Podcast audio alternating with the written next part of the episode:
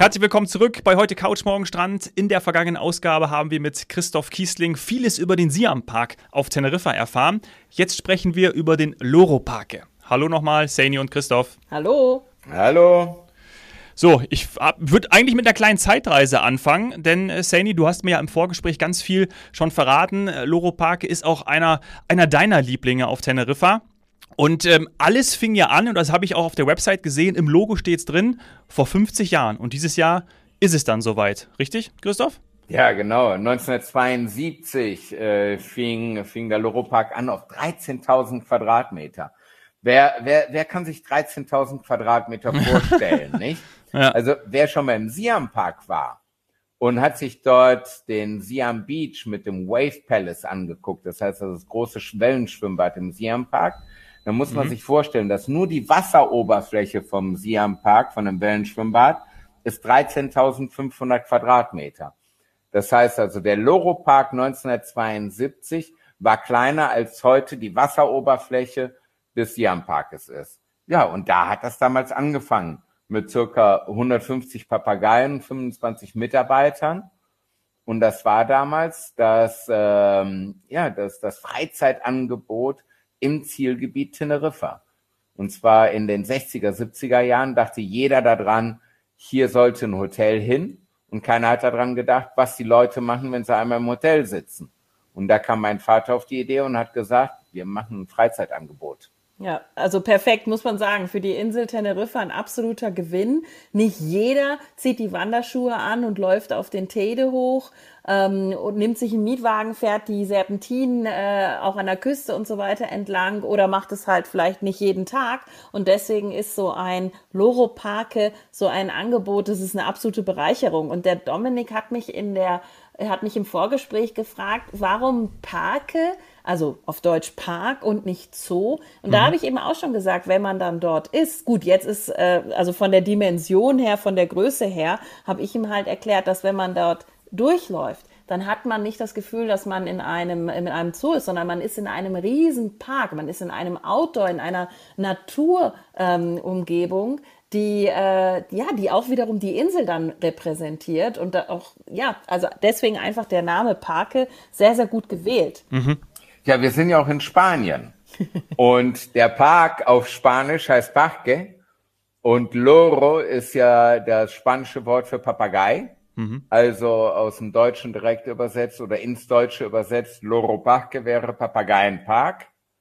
Und ähm, da, da, das ist unser Ursprung. Das heißt, am Anfang war der Loro Park eine Ausstellungsfläche exotisch, subtropisch für Papageien hier auf den Kanarischen Inseln.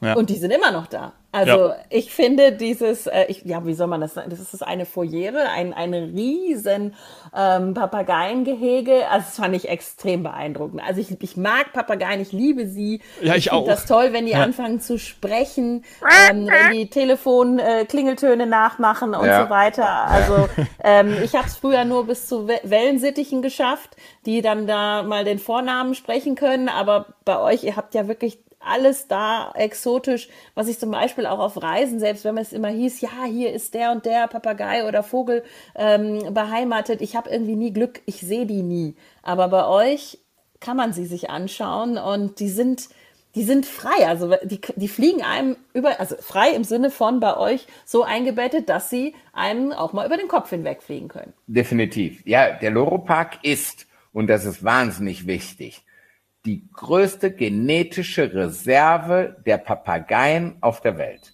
Das heißt, es gibt keine andere Kollektion, Repräsentation von so vielen Spezien und Subspezien von Papageien, wie es hier im Loropark gibt. Wir haben über 350 Spezien und Subspezien. Wir haben 4000 Papageien.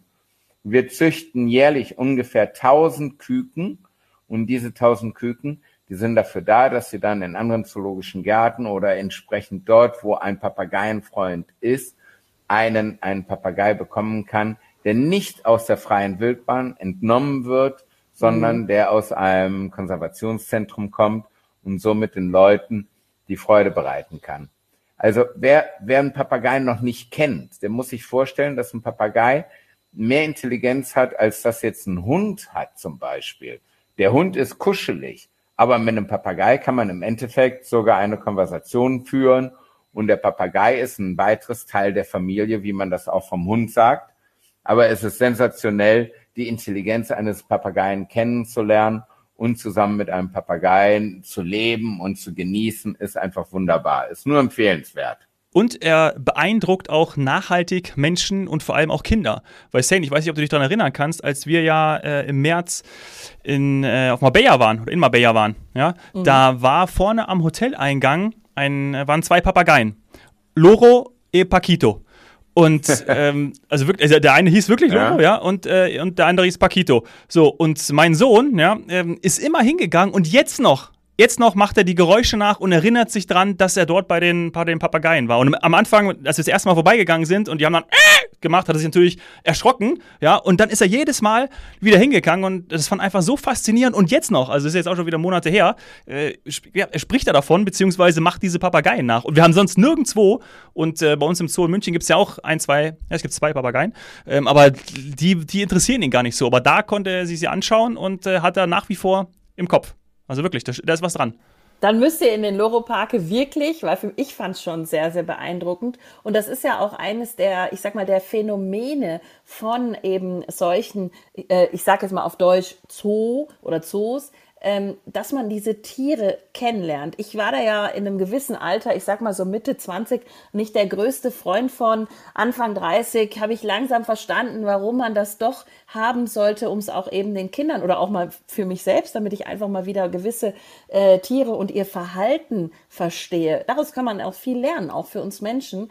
Und ähm, jetzt ist es so, dass ich einfach verstehe, durch die Kinder auch, ähm, wie wichtig das ist. Und deswegen müssen die den Loro-Parke sehen ähm, und also ich, ich weiß gar nicht, wo wir noch mehr, wo wir mehr Zeit verbringen würden. Ob wir jetzt einfach nur die Tiere uns anschauen oben oder eben eure Aufzuchtstation. Weil bei der privaten Führung, die ich damals ja genießen durfte, ich hatte nicht viel Zeit, aber ich bin so ein bisschen hinter die Kulissen gekommen mit deinem Vater.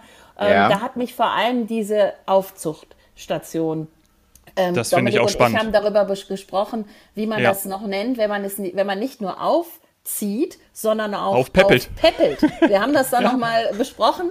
Wie würdest du das nennen? Ihr habt auch eine Aufpeppelstation für Tiere, denen es oder, nicht so. oder eine Klinik oder ja? Nein, nein, wir haben wir haben wir haben Konservationszentrum, das ist die Aufzuchtstation. Dann haben wir natürlich die Klinik, dann haben wir mhm. Laboratorien, das heißt, wir wir studieren, wir forschen. Max Planck Institut ist bei uns mit im Loro Park verankert und macht äh, kognitive Forschung, das heißt die Intelligenz der Tiere. Wir versuchen die Kommunikation mit Tieren zu verbessern. Und somit haben wir also mit all den Tieren, die bei uns sind, Forschungsprogramme. Das sind Forschungsprogramme ex sitio, das heißt nicht dort, wo die Tiere eigentlich leben, sondern bei uns in Menschenobhut. Das heißt aber nicht, dass wir auch mit den Universitäten in den entsprechenden Regionen auch in sitio Forschung machen. Aber die In-Situ-Forschung, ist immer wesentlich schwerer, weil die entsprechenden Tiere nicht so äh, einfach zu identifizieren sind oder auch langfristig sind die gar nicht verfolgbar. Also die mhm. Forschung ist wichtig, die Konservation, das heißt das Zuchtprogramm ist wichtig. Die, äh, der Kontakt zu den Menschen ist besonders wichtig, weil heute werden wir etwas entfremdet von der Natur. Wir sehen viel Natur im Fernsehen, aber wenn es dann rausgeht, dann, dann ist die Urbanisation doch ähm, wesentlich größer. Das heißt, wir sind in den letzten 20 Jahren auf dem Planeten Erde über 33 Prozent gewachsen an der Weltbevölkerung. Das heißt, wenn die Weltbevölkerung von sechs auf acht Milliarden Menschen wächst, dann geht viel Natur verloren, weil diese Menschen, die brauchen Lebensmittel, die brauchen Wohnraum, die brauchen Infrastruktur und das nimmt man heute halt unglücklicherweise der Natur weg. Wenn das wegfällt bei der Natur, dann wird das Habitat für viele Spezien verloren. Und somit sind wir heute unglücklicherweise in der sechsten Aussterbewelle der Tierwelt. Und da fragt man sich, wann war denn die fünfte Aussterbewelle? Das ist lange her. War vor 65 Millionen ja. Jahren. Also haben wir es doch 65 Millionen Jahre ganz gut hingekriegt, dass die Tiere nicht ausgestorben sind. Jetzt unglücklicherweise durch den Menschen, durch die Industrialisierung sind wir jetzt in der sechsten Aussterbewelle. Und deswegen ist es besonders wichtig, dass wir Konservationszentren haben, wo die entsprechenden Tiere aufgenommen werden, aufgepäppelt werden, versorgt werden und das, ich sage immer, das ist die Farbe Gottes. Diese ganzen Spezien, die haben doch, jeder hat ein Recht zum Leben und sicherlich diese Spezien mehr, denn sie sind viel länger auf dem Planeten Erde als jüngere Spezien wie wir zum Beispiel. Und das Konservationszentrum der Zoo, der kümmert sich eben um diese Tiere ex sitio in ihren Zooinstallationen und in sitio dort, wo das eigentliche Habitat sein sollte, mit der Sensibilisierung der Bevölkerung, dass klar gemacht wird, dass diese Tiere den Schutz brauchen und die Unterstützung von der Bevölkerung und entsprechend mit den Politikern, damit die helfen, auch ihr Habitat zu schützen. Es ist eine, eine wichtige Arbeit, es ist eine schwere Arbeit, aber dank Loropark und Loropark Foundation, das ist die Stiftung des Loroparkes, arbeiten wir dieses Jahr an 66 Projekten in Sitio. Super wo wir entsprechend den Tieren helfen. Und da kannst du aber ja nicht überall selbst sein. Das heißt, ähm, ihr, und das ist für mich nochmal ein ganz wichtiger Aspekt, dass ihr ja also ein so großes Unternehmen mittlerweile auch seid und so ein großer Arbeitgeber und eben so viele Möglichkeiten rund um Tiere, also nicht nur um das Thema Freizeit, sondern rund um Tiere äh, geschaffen habt. Also äh, ihr seid ja auf Teneriffa oder dann eben auch in der Welt, gerade wenn es um Tierschutz geht äh, und, und um Tieraufzucht, äh, nicht mehr wegzudenken. Ja, das, das, das ist wahr. Wir haben es geschafft mit äh, 73 Universitäten auf der Welt zusammenzuarbeiten. Diese 73 Universitäten mit all ihren äh, Professoren und Studenten helfen uns, die entsprechende Forschung vor Ort durchzuführen. Abgesehen davon mit vielen Organisationen, die dann nochmal speziell für diesen Schutz der Tiere da sind oder für den Habitatschutz, für Wiederaufforstungsprogramme und mit den Leuten, weil ohne, ohne das, ohne die Liebe der Menschen würden wir es nicht schaffen. Das heißt, wir müssen diese Leute finden, die die Tiere lieben und uns vor Ort helfen, sie zu verteidigen.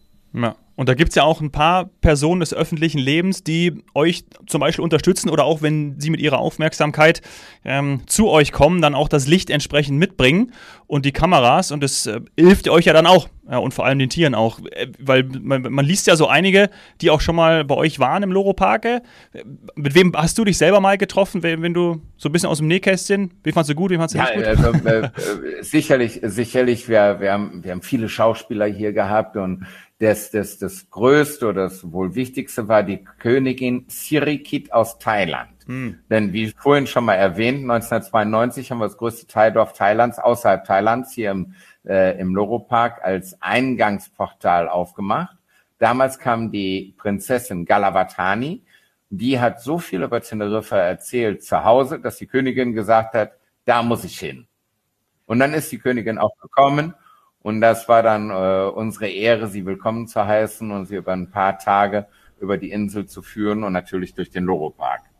Ja. Aber abgesehen davon haben wir, haben wir viele Persönlichkeiten aus der Kultur, aus der Wissenschaft, aus dem Fernsehen, von allen Seiten Sportler hier gehabt und wir freuen uns natürlich über jeden, der uns hilft, die Message rüberzubringen, ja. dass die Konservationszentren heute die Arche Noah für die Spezien sind. Und das ist ganz wichtig, dass wir unsere Ignoranz ein bisschen beiseite legen und dafür kämpfen, dass halt, wie ich vorhin schon mal gesagt habe, die Farbe dieses Planetens bestehen bleibt und dass wir die Tiere und ihr Habitat schützen und studieren.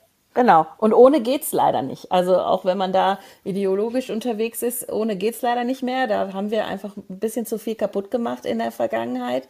Und ähm, das ein oder andere Tier muss bei euch aufgepäppelt werden. Und ähm, ich glaube, wir bleiben einfach bei dem Begriff aufpäppeln, ne? Dominik, wir haben nichts anderes mehr gefunden dafür. Ähm, ihr, ihr habt dann wirklich, äh, ihr kriegt von, von anderen Zoos, ähm, äh, von anderen Ländern bekommt ihr Tiere, peppelt die auf.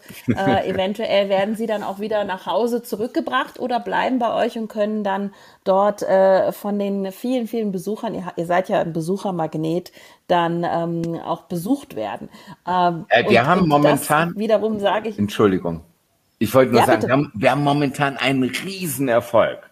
Und zwar geht es um den Lia-Ara aus Brasilien. Und zwar sind wir beim Lia-Projekt zur Rettung des Lia-Aras im äh, Nordosten Brasiliens sind wir 1998 sind wir in die Arbeitsgruppe eingestiegen zusammen mit dem mit IBAMA, das ist das äh, Naturschutzministerium von den Brasilianern. Und damals gab es circa 200 Liaras nur noch. Und die Brasilianer waren damals äh, nicht in der Lage, diese, diese Spezie selbst zu reproduzieren. Also haben die uns gebeten, dass wir ihnen dabei helfen. Und äh, wir haben dann vier Pärchen von den Brasilianern bekommen. Und nach sechs Monaten hatten wir die erste Nachzucht. Dieses Programm war so erfolgreich, ex situ mit der Nachzucht im Loropark, dass wir vor zwei Jahren angefangen haben, die entsprechenden Nachzuchten die wir im Loro-Park gehabt haben, zurück nach Brasilien zu bringen, sie dort für eine Auswilderung vorzubereiten und diese ausgewilderten Papageien in Brasilien, geboren in Spanien, im Loro-Park auf Teneriffa, haben es dieses Jahr schon geschafft, eine Nachzucht zu haben. Und das heißt, dass die Arbeit eines Konservationszentrums wie eines Zoos in Verbindung mit den entsprechenden Forschungsprojekten und Wiedereinführungsprojekten Sinn ergibt, erfolgreich ist und somit den Spezien die Möglichkeit zurück zur Natur bietet.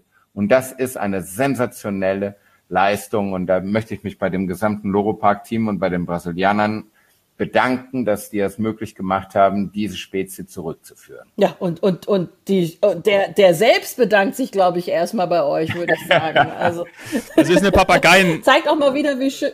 Es ist eine Papageien. Ja, ja, das ist, das Spezie, ist oder? ein wunderschöner, ja, äh, bläulicher, bläulicher Ara. Äh, Ara. Das heißt, der Ara, das sind die großen Papageien. Von den großen Papageien ist er, ja. sagen wir mal, in der mittleren Größe. Und ähm, der wohnt nicht in, in, in Bäumen, in Bäumen, in ba Baumlöchern, sondern er, er lebt in Felshöhlen, an, an, an, an Felssteilwänden und dort hat er entsprechend seine Bruthöhlen. Also er hat ein anderes Verhalten als andere Papageien ist eine wunderschöne Spezie. Ja, wie der Papageientaucher, den gibt's ja auch, der heißt aber nur so. Der heißt Der wohnt doch auch in so hohl. ja, aber der, der, der kommt aus Island und unglücklicherweise Eben. glauben die Isländer, dass der noch frei zum Abschuss ist, weil er die, die ja. Fangmenge reduziert der isländischen Fischer. Aber ähm, mhm. das ist der Papageientaucher. Den haben wir auch hier. Da haben wir auch eine Rettungsmaßnahme gemacht. Und zwar werden jedes Jahr Hunderttausende von diesen Papageientauchern zum Abschuss freigegeben. Und wir sind vor dieser Jagdsaison nach Island gegangen und haben dort entsprechende Jungvögel äh, retten können vor ihrem möglichen Tod. Und die haben wir jetzt ausgestellt hier bei uns in Planet Penguin, wo wir fünf verschiedene Papage äh, Pinguinspezien haben, um eben zu zeigen, dass in der nördlichen Hemisphäre der Papageientaucher ist und in der südlichen ist es der Pinguin, die sich etwas ähnlich sehen aber nichts ah. miteinander zu tun haben. Aber das ja. lernt man, wenn man in den Zoo kommt. Und dafür möchte ich ja, einladen. Ja, tatsächlich. Ja. Und, und auch, das ist ein, das war ja Indoor, oder? Ja. Ansonsten ist ja bei euch, das möchte ich auch nochmal betonen, sehr, sehr viel Outdoor. Also, wie gesagt, ich habe so meine Themen immer mit Zoos gehabt, ähm, vor allem, weil man ja, man, also vom Platz her ist es ja immer so ein Ding in Deutschland, dann ähm, ist viel Indoor, äh, ich sag mal nicht so natürlich. Erstmal habt ihr ein super Klima, ähm, mal abgesehen davon, dass die Pinguine natürlich normalerweise bis auf in Südafrika vielleicht anderes Klima bevorzugen, sei, habt ihr aber für die extra was gebaut. Und alles andere, ich glaube fast alles andere, ist Outdoor. Das ist korrekt. Nur das Aquarium ist noch Indoor. das Sinn. heißt, wir haben, wir haben, äh, ja, wir haben, wir haben drei verschiedene Aquarien hier. Und äh, die sind alle Indoor und die Pinguine sind Indoor. Jetzt haben wir auch den Humboldt-Pinguin, das ist ein subtropischer Pinguin. Der äh, könnte Outdoor sein, aber den haben wir im gleichen Gebäude wie die anderen Pinguine, so dass wir ein kontrolliertes Umfeld anbieten können. Und die, die subantarktischen Pinguine, die stehen auf dem größten äh, künstlichen Eisberg der Welt und dort schneit es täglich um die zwölf Tonnen Schnee. Also es ist eine Sensation, diese Pinguine hier zu sehen und äh, in ihrem nach, nachgeahmten natürlichen ja. Habitat, um es so zu sagen. Diese ganze Energie, die dafür not, notwendig ist, die beziehen wir aus erneuerbaren Energien. Das heißt, der Loropark, der hat ein Solarfeld mit Photovoltaikanlagen und 100 Prozent des Stroms, den wir im Loropark verbrauchen, beziehen wir aus unserer eigenen Stro Stromproduktion. Ja. 100 Prozent. Äh, um 100 Prozent, also 100, alles. alles. Und somit ist der, der Carbon Abdruck, der Carbonabdruck ja. des Loropax. Als ich ja oben mal, ja, als ich, ja, als ich also oben auf dem. Nachhaltigkeit muss groß geschrieben werden. Entschuldigung, ja bitte. Dominik. Nee, kein Problem. Ich wollte auch nur äh, zwischensetzen, weil ich mich, als du vom äh, Pinguin erzählt hast und es da äh, regelmäßig äh, schneit bzw. Schnee kommt, habe ich mich an mein Teneriffa-Abenteuer erinnert, wo ich wirklich die Serpentin hochgefahren bin zum, zum Tehide oder Teide oder wie man ihn ausspricht. Teide, und ich, ja. Teide, und ich bin natürlich voll in einen Schneesturm reingekommen und da habe ich mich auch ein bisschen gefühlt wie ein Pinguin, weil ich hatte nämlich natürlich nur eine kurze Hose an, unten so warm und ich habe den Fehler gemacht, war nicht so informiert. Das war Jahre bevor ich hier diesen, diesen informativen Podcast mit der Saini gemacht habe. Hätte ich das das natürlich gewusst. Mhm. Aber ähm, ich war dann oben wie ein Pinguin und war dann froh, als ich wieder unten war. Aber das ist das Tolle an Teneriffa, dass man am gleichen Tag mit einer Stunde Differenz einmal eine Schneeballschlacht machen kann und dann im nächsten Moment kann man Pina Colada in der Badehose am Strand trinken. Wo gibt's das schon? Das stimmt. Ja. Ja, tatsächlich, das stimmt. Und ähm, das ist auch das, was die Insel nach wie vor, also ich glaube, zu zu der Kanareninsel mit dem vielfältigsten Angebot macht, muss man einfach auch sagen. Dann auch, weil es einen Norden gibt und einen Süden, wo überall die Attraktionen sind. Also wir sind ja jetzt gerade im Norden mit dem Loro Parke und waren in der letzten Folge im Süden mit dem Siam Parke, wo man auch schon sagen kann, der Norden ist ein bisschen tropischer, ein bisschen grüner und der Süden ist dann dafür so ein bisschen wärmer und äh, bietet halt hervorragendes Badeklima. Aber, aber auch wenn man im Süden ist, einfach einen Ausflug mit uns machen und dann äh, zum, zum Loro-Parke in den, in den Norden. Also es ist ein Must-Have, was ich auf jeden Fall machen werde mit den Kindern. Ähm, wie gesagt, die sind ja jetzt dann so langsam im Teenageralter und für die ist das trotzdem interessant, ähm, aufgrund dieser, ja, wie soll ich sagen, dieser ganzen psychologischen Aspekte, eben Tierforschung, ähm, Tierverhalten. Ich finde das super spannend. Ich glaube, Ihnen wird das auch Spaß machen. Aber dieser ganze Aspekt, ich sag mal, der psychologische und der, der äh, Konservationsaspekt, ähm, habt ihr das vor 50 Jahren gewusst, dass ihr diesen Weg irgendwann gehen werdet? Ähm, nein, also sagen wir mal so, wir haben uns natürlich nicht dazu verschlossen, aber man, man, man, man fängt ganz unschuldig an. Und ähm, desto weiter man gräbt und desto, desto mehr man wissen möchte, desto mehr stellt man auch fest, dass es dort Probleme gibt. Und wenn man sich verantwortlich fühlt für diese Probleme, die man halt feststellen muss, wenn man sich mit der Thematik befasst, dann ist folglich der, die Aktion, die, die muss kommen. Ja. Das heißt, ähm, wenn man einmal weiß, dass da draußen die Welt nicht so okay ist, wie wir es gerne möchten. Viele Leute sagen ja, ähm, die Tiere sollten in Freiheit sein. Ja, wunderbar. Was heißt das denn? Aber heute denkt doch keiner mehr, dass, dass der Mensch es geschafft hat, in den letzten Winkel dieser Erde vorzustoßen und jede mögliche Freiheit den Tieren wegzunehmen durch die Präsenz und durch die ja, Urbanisation mhm. des Menschen.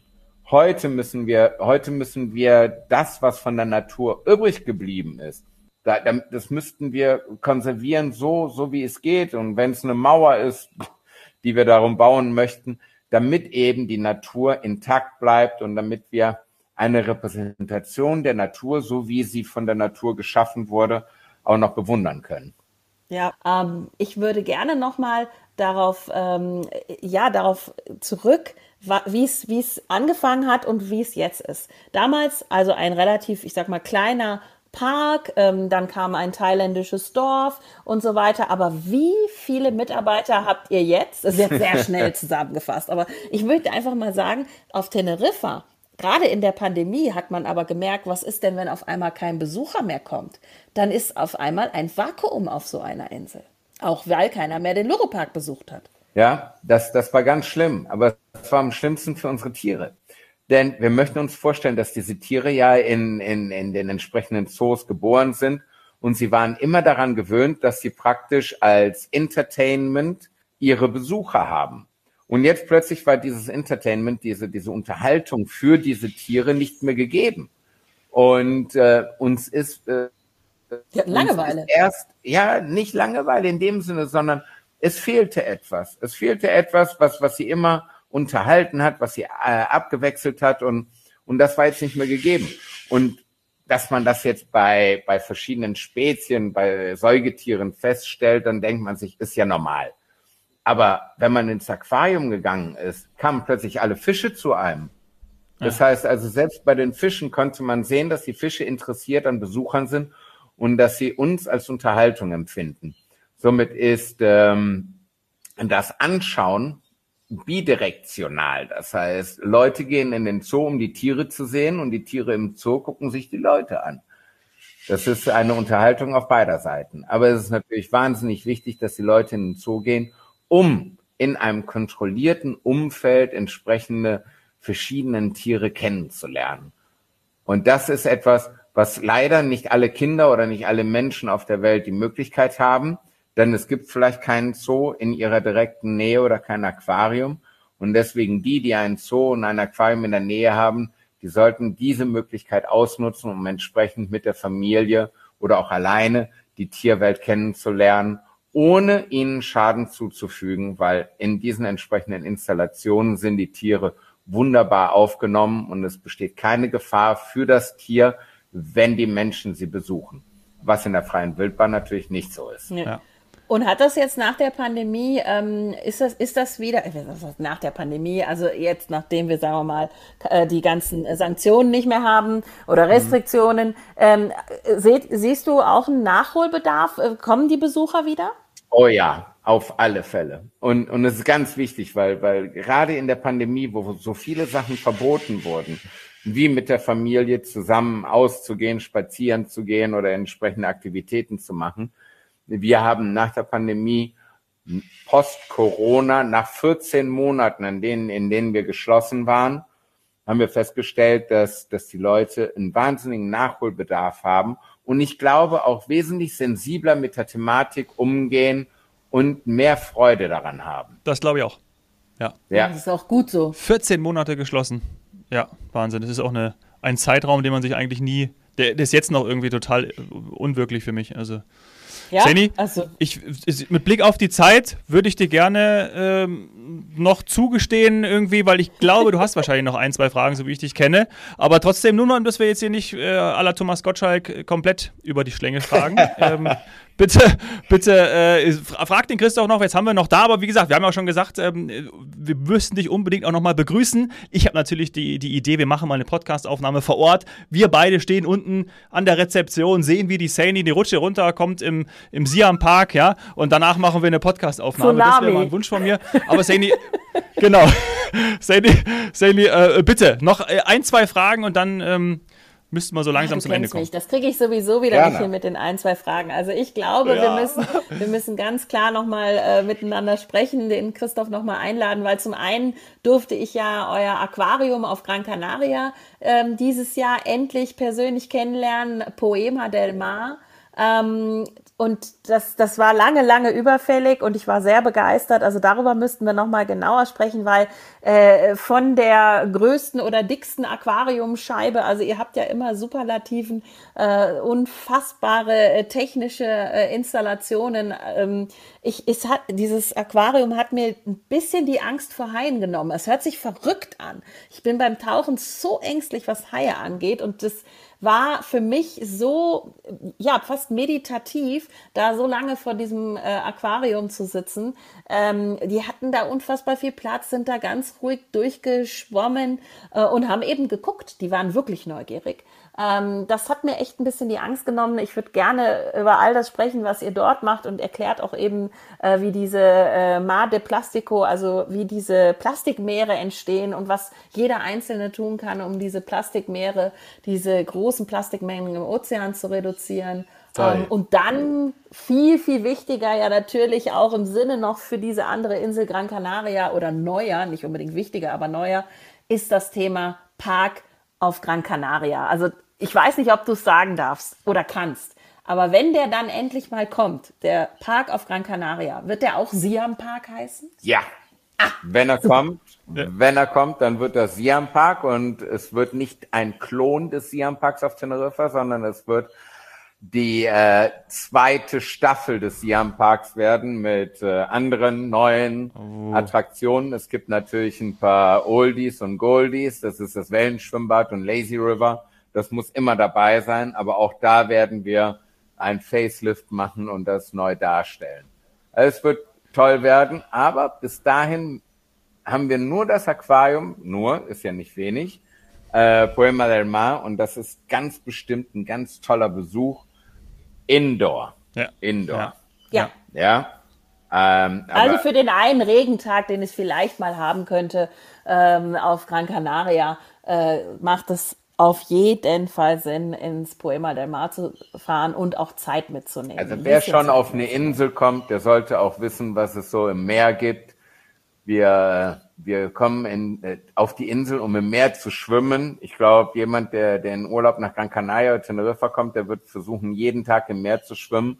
Da ist es auch interessant, mal zu sehen, was gibt's denn im Meer? Ja. Und nicht besser als im Poema del Mar in einem Aquarium, wo man diese Spezien dann kennenlernen kann und bewundern kann. Schön.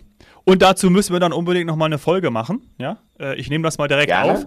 War ja auch schon ein schöner Bitte. Teaser.